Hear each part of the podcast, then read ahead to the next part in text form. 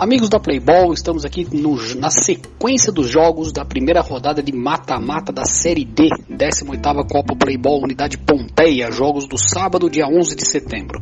Tivemos na sequência das partidas, amigos, a maior goleada do dia e uma das maiores da competição. É, amigos, eu até brinquei no título do texto escrito como Massacre da Serra Elétrica.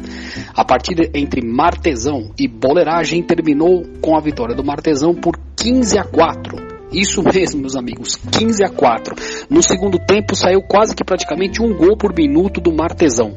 O Boleiragem, apesar do nome Boleiragem, não viu a cor da bola na quadra. Foi completamente dominado, tomou um gol atrás do outro e terminou com essa contagem grande de 15 a 4, aonde o Bruno Donato, camisa número 9 do Martesão, foi o grande destaque da partida, onde ele anotou sozinho 8 gols. É isso mesmo que vocês ouviram, meus amigos, 8 gols e ele já briga pela artilharia da Série D com um grande jogo só.